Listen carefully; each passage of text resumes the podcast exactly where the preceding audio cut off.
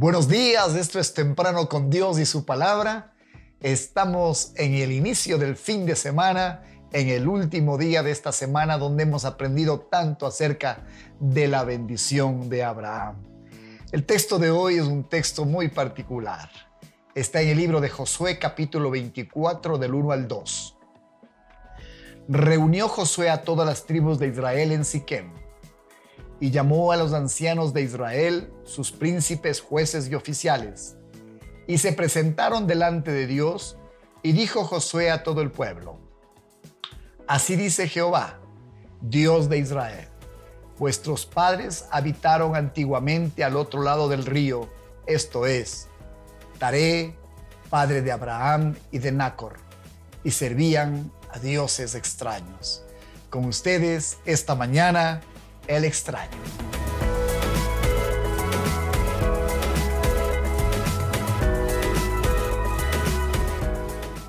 El mensaje de esta mañana le va a llenar de esperanza. El mensaje de esta mañana le puede y le va a explicar que Dios a veces hace movimientos inimaginables. Como se dará cuenta, lo ha hecho con su vida. La Biblia nos describe en Génesis 11, 27. Estas son las generaciones de Taré. Taré fue el padre de Abraham. Taré engendró a Abraham, a Nacor y a Arán, tres hermanos. Fueron hijos de Taré. Y Arán engendró a Lot. Y murió Arán antes que su padre Taré en la tierra de su nacimiento, en Ur de los Caldeos. Esta tierra Ur de los Caldeos era una ciudad ubicada en el actual Irak, en la Mesopotamia. Ur era una ciudad activa, próspera, culta, donde se asentó la primera civilización. De hecho, la Mesopotamia es considerada la cuna de la civilización porque fue en este sitio donde las primeras hordas, los primeros grupos humanos dejaron de ser nómadas por las condiciones del terreno que tenían que ir como cazadores y como recolectores buscando alimentos y subsistencia. La Mesopotamia fue el primer lugar donde las ciudades y las sociedades se establecieron. Allí nació el famoso Abraham. Mire la Biblia como empezamos leyendo esta mañana, cómo describe no solamente la familia, sino sus costumbres, la familia de Abraham. Voy a leer una vez más, póngale atención. Josué 24.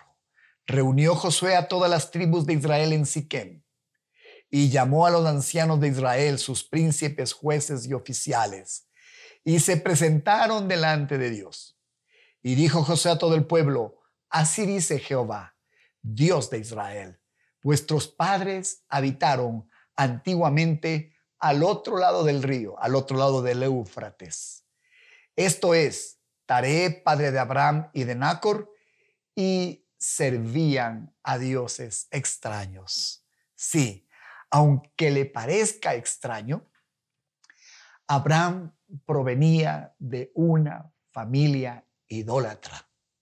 De hecho, la costumbre, por descubrimientos arqueológicos, de esta sociedad era que adoraba a un panteón de dioses. Entre esos dioses, el dios principal se llamaba Sin y era el dios de la luna. Y ellos le atribuían a la luna el poder de haber creado la vida.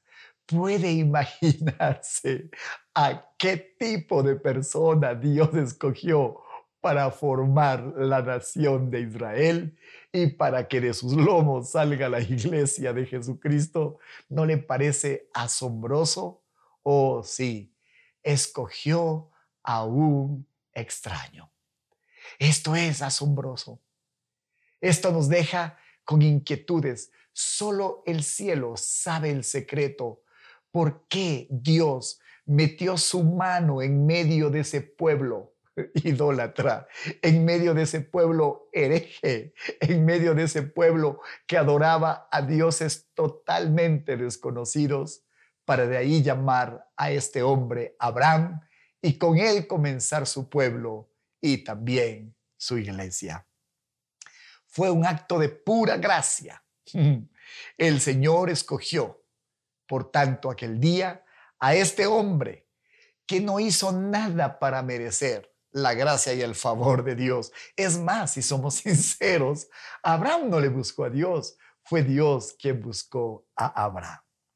Ahora, quiero que esto le anime, quiero que esto le fortalezca, quiero que esto le dé esperanza. El apóstol Pablo dice en Primera de Corintios 1:26, mirad hermanos, vuestra vocación, que no sois muchos sabios según la carne, ni muchos poderosos, ni muchos nobles.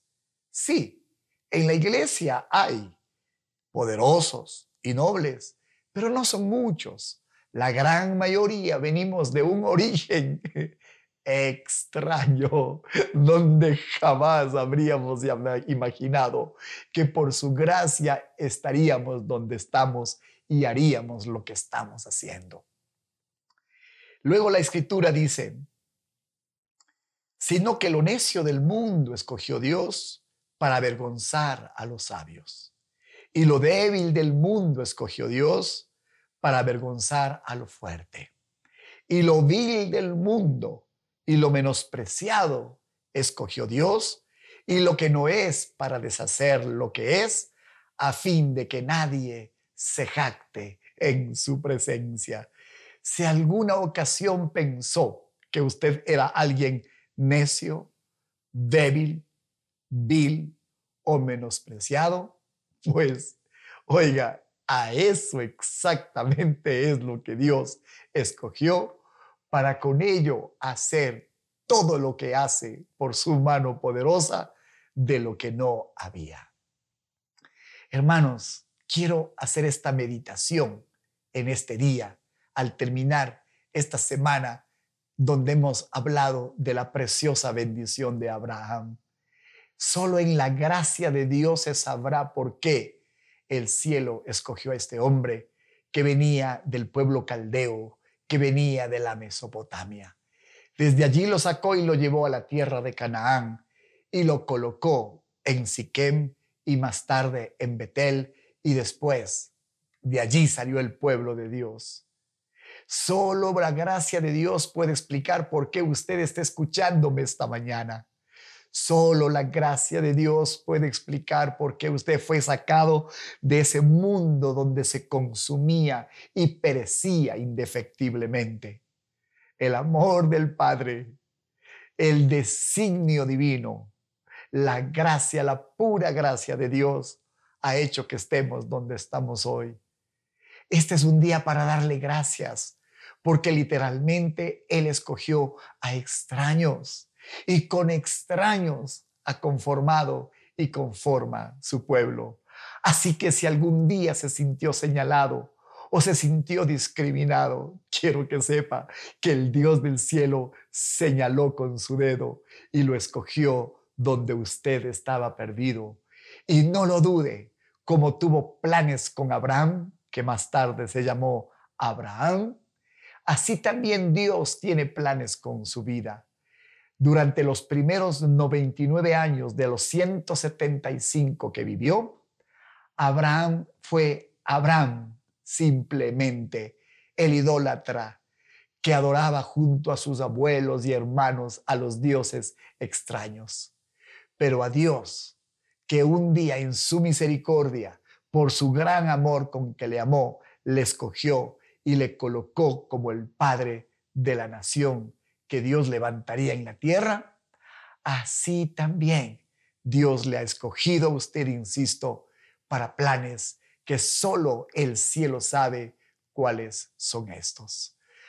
Ame al Señor, búsquele con todo su corazón, nunca se autoelimine, nunca se autorrestrinja, porque sin duda Dios le llamó con planes eternos. que por más extraño que usted se sienta, sepa que toda esta maravillosa vivencia que hemos hablado esta semana, Dios la hizo con un extraño. A todos ustedes, amados extraños, un feliz fin de semana.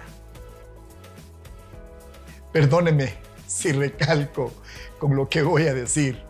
Perdóneme, pero escuche esto que siempre me llamó la atención y que el Espíritu Santo me trajo a memoria mientras preparaba este mensaje. Marcos 11, 22, 23. Respondiendo Jesús les dijo, tened fe en Dios. Porque de cierto os digo que cualquiera que dijere a este monte, quítate y échate en el mar, y no dudare en su corazón, si no creyere que será hecho lo que dice, lo que diga le será hecho. Es asombroso pensar que el poder de Dios está en todo aquel que tiene fe en Él. Pero es más asombroso que esto está escrito y preparado para cualquiera. para cualquiera. o esa palabra es usada en una forma equivocada porque cualquiera significa para aquel que quiera. Abraham quiso dejar de ser el extraño de esa tierra que adoraba a dioses extraños. Él determinó que sería el escogido por Dios. Cuando Dios le llamó, él obedeció. Usted ha sido llamado y usted y yo somos de la lista de aquellos que podrían ser enumerados como cualquiera pero tenemos una gran diferencia. Hemos puesto nuestra fe en Dios. Dispóngase para los grandes planos que Dios hará con estos cualquiera, con estos extraños. Compártale este mensaje a cualquiera. Y gracias por cualquiera que quiera bendecir este ministerio que cada día se esfuerza, ya que entendió que Dios levanta lo menospreciado y lo vil, que cualquiera puede ser convertido mañana en el Padre de multitud de gente, como fue nuestro Padre Abraham.